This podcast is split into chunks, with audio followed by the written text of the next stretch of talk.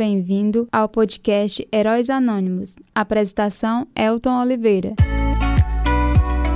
Senhoras e senhores, quarto episódio aqui do podcast Heróis Anônimos, histórias contadas dos heróis anônimos do distrito Sebastião de Abreu, Serrota, hoje conhecido como Serrota. Hoje a gente vai partir para a fabricação dos principais produtos de venda e consumo das farinhadas, farinha e goma. A gente vai continuar com a narrativa aqui da monografia Memórias e Práticas Culturais das Casas de Farinha em Sebastião de Abreu, no período de 1940 a 2000. Essa monografia é da professora Francisca Valda Soares Guimarães, professora de História. E a gente vai dando continuidade a essa jornada, trazendo aqui a história e a cultura da farinhada aqui para os nossos ouvintes. Meu nome é Otto Oliveira, sou locutor e criador do podcast Heróis Anônimos. Então vamos à pauta de hoje.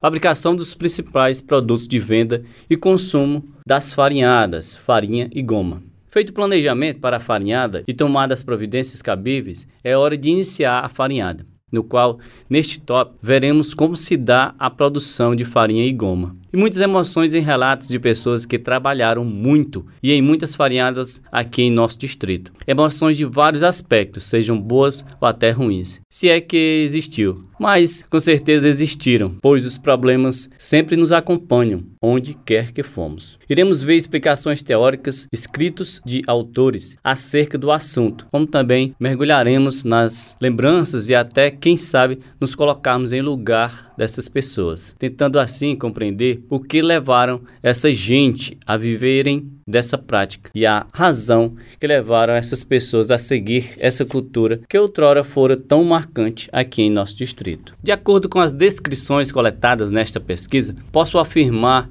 que a força dessa cultura se deu pela falta de opção na escolha de um outro tipo de sobrevivência, pois como já foi citado que no início do povoamento de Sebastião de Abreu e décadas depois, a alternativa que existia para a classe baixa, pobre, era única e exclusivamente a agricultura. E podemos considerar que o povo era quase todo ao mesmo nível, isto é, pobres e humildes, gente sem ambições, chegando muitas vezes a serem alienados por se tratar de pessoas geralmente sem nenhuma informação e ou conhecimento do letramento. Podemos constatar na leitura da carta citada em tópicos anteriores, onde o senhor Sebastião de Abreu descreve para seu genro como era a vida social de Serrota, isto é, os trechos da carta mostravam a falta de clareza nas palavras. Desta forma, vale destacar que a história é considerada uma forma erudita de tratar o passado, o que limita a sua capacidade de ampliar o conhecimento adquirido, considerando a dimensão onde se divisa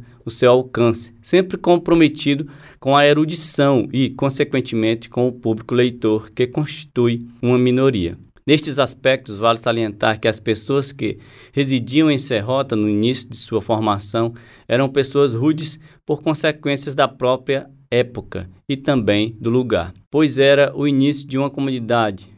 Não existia luz elétrica e nem meios de comunicação. É importante frisar a forma de como os, os pais criavam seus filhos. As mulheres nasceram com a concepção de que sua função era para casar, isto é, visão dos pais, da sociedade e do povo do lugar daquela época. Então as mulheres viviam 24 horas na barra da saia da mãe. Já os homens seguiam o que o pai fazia, isto é, cedo iam para a roça, para não ficar vagabundeando, sem fazer nada. Desta forma, todo mundo sobrevivia totalmente da agricultura e das farinhadas, sejam homens, mulheres ou crianças. É importante mencionar que a busca de uma compreensão do alcance da memória nos faz entender a sua divisão em uma parte objetiva, que preserva os fatos, e uma outra subjetiva, que expressa, além de informação descritiva, a peculiaridade da abordagem apresentada, de acordo com os sentimentos expressos pelo depoente. Neste intuito, Fetres, 1994, comenta: A primeira parte da memória é relativamente passiva, limita-se a conservar conhecimento. A segunda parte é mais ativa, experimenta e registra para a consciência. Deste modo, a distinção entre fato objetivo e interpretação subjetiva situa-se na própria estrutura da memória. Neste processo de farinhada, é de grande relevância citar que as pessoas envolvidas neste procedimento trabalhavam com o produto para usufruto familiar e também para comercializar, pois, como sabemos, a farinha é um produto de venda e consumo feito nas casas de farinha, como a goma, o beiju e entre outros alimentos extraídos da mandioca. Agora veremos passo a passo na teoria como se dá a produção da farinha e goma. A raiz da mandioca brava é arrancada, é levada da roça à casa de farinha em samburás, cestos feitos de cipó ou taquara. Começa então o trabalho feminino de raspar a mandioca tirar aquela espécie de casca cor de terra. Depois de raspada a mandioca, é entregue à raladeira. Os homens movem o rolador e a mulher vai enfiando a mandioca cautelosamente no caititu. A mandioca rolada vai caindo no coxo, depois é imprensada no tipiti, cesto ou peneira, para retirar um líquido venenoso chamado ácido cianídrico. Existem diversas prensas, as ro roscas de sem fim, arataca, as de arrochador, que comprime o tipiti, tirando o líquido. O líquido decantado dá a goma do polvilho e o polvilho é usado também na alimentação, biscoitos, sequilhos de polvilho. Os blocos de massa de mandioca retirados da prensa são desfeitos e passados numa urupemba, peneira, deixando a massa pronta para ir ao forno. Algumas pessoas preferem deixar a massa dormir antes de ir para o forno para ficar mais saborosa. Outros torram, mesmo dia está pronto a farinha de mandioca. Como sabemos, a farinha de mandioca é usada como alimentação básica de muitos nordestinos. Muitos pratos brasileiros também ficam mais saborosos com farinha. A farofa é feita com manteiga, farofa de manteiga e a farofa feita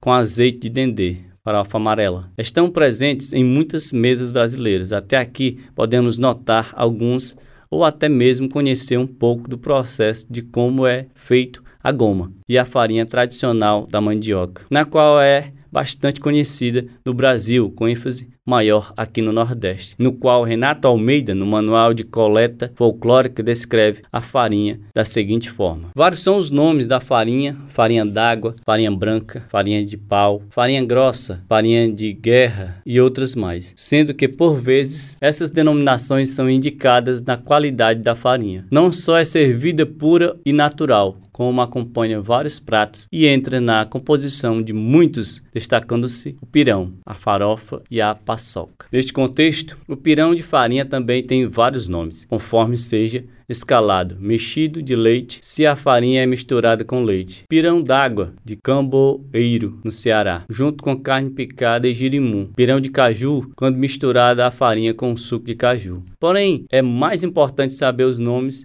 e as maneiras de fazer o pirão é que muitas vezes se junta e se registra acerca do folclore do pirão. Vale ressaltar ditos populares envolvendo pirão como quem come do meu pirão está sujeito ao meu correão. Outras variantes, quem come do meu pirão está sujeito ao meu bordão. Quem come do meu pirão escuta sua razão. E outros mais como pirão comeu, barriga cresceu. Com alusão às moças que deram mau passo, passar o pirão de areia, quando não se tem o que comer. Farinha pouca, meu pirão primeiro. Debaixo do meu pirão tem carne e etc. Pirão tem também o sentido de refeição. Venha comer um pirão lá em casa, sinônimo também de grude e crau. Está na hora do crau, hora da refeição. Os angus de farinha são formas de pirão. E o pirão também usado como refresco chama-se jacubá. Pirão de farinha de mandioca com açúcar, mel e rapadura, havendo quem a tempere com cachaça e se junta bastante com água, a ponto de transformá-la em uma bebida. É conhecida também como o nome de tiguara ou chibé, no Pará e Maranhão, e ainda sebereba,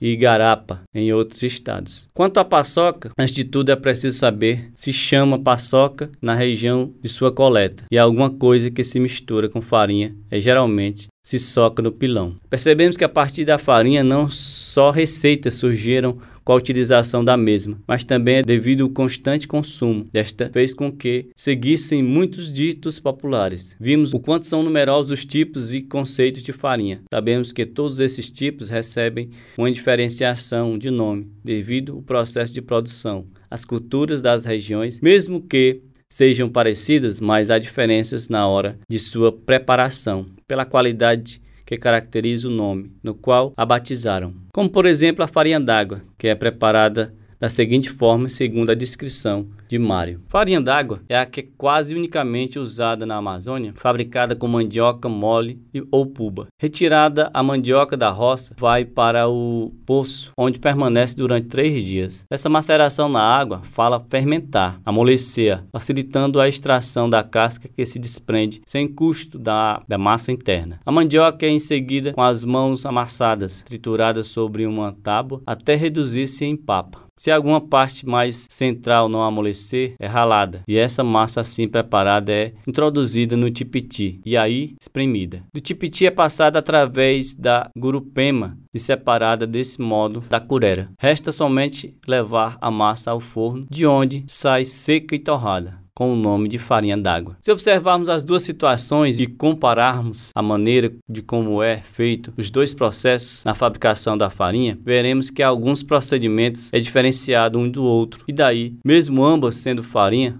por ter qualidades variadas, seus nomes complementares por sua vez. Por essas pequenas diferenças na hora de, sua, de suas preparações, também são diferenciados. Vimos a diversidade dos diferentes tipos de farinha, como é usado e degustado por todos que apreciam pratos feitos a partir da mesma, principalmente aqui no Nordeste brasileiro, sabemos que é de grande utilização o uso da farinha na culinária brasileira, como também é um prato típico do nosso folclore, como mostram os termos populares citados abaixo. Farinha do mesmo saco de indivíduos semelhantes em seus defeitos e que por isso se equivalem. Deixar a farinha para os outros, morrer. Tirar a farinha comer com farinha, beber muito, demasiadamente.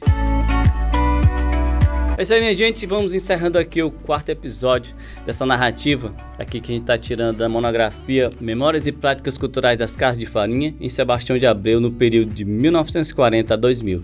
A gente falou um pouco aqui sobre a goma e a farinha vários nomes, vários tipos e também várias formas de chamar aqui no nosso Nordeste e no nosso Brasil. Vamos continuar no quinto episódio, continuar com esse contexto, né? Da, das farinhadas, do como é chamado, também é, da forma de venda que, vai, que a gente vai também entrar na história do nosso distrito aqui em nossa região. A gente vai, dando, vai dar continuidade a essa narrativa aqui da goma e da farinha no próximo episódio.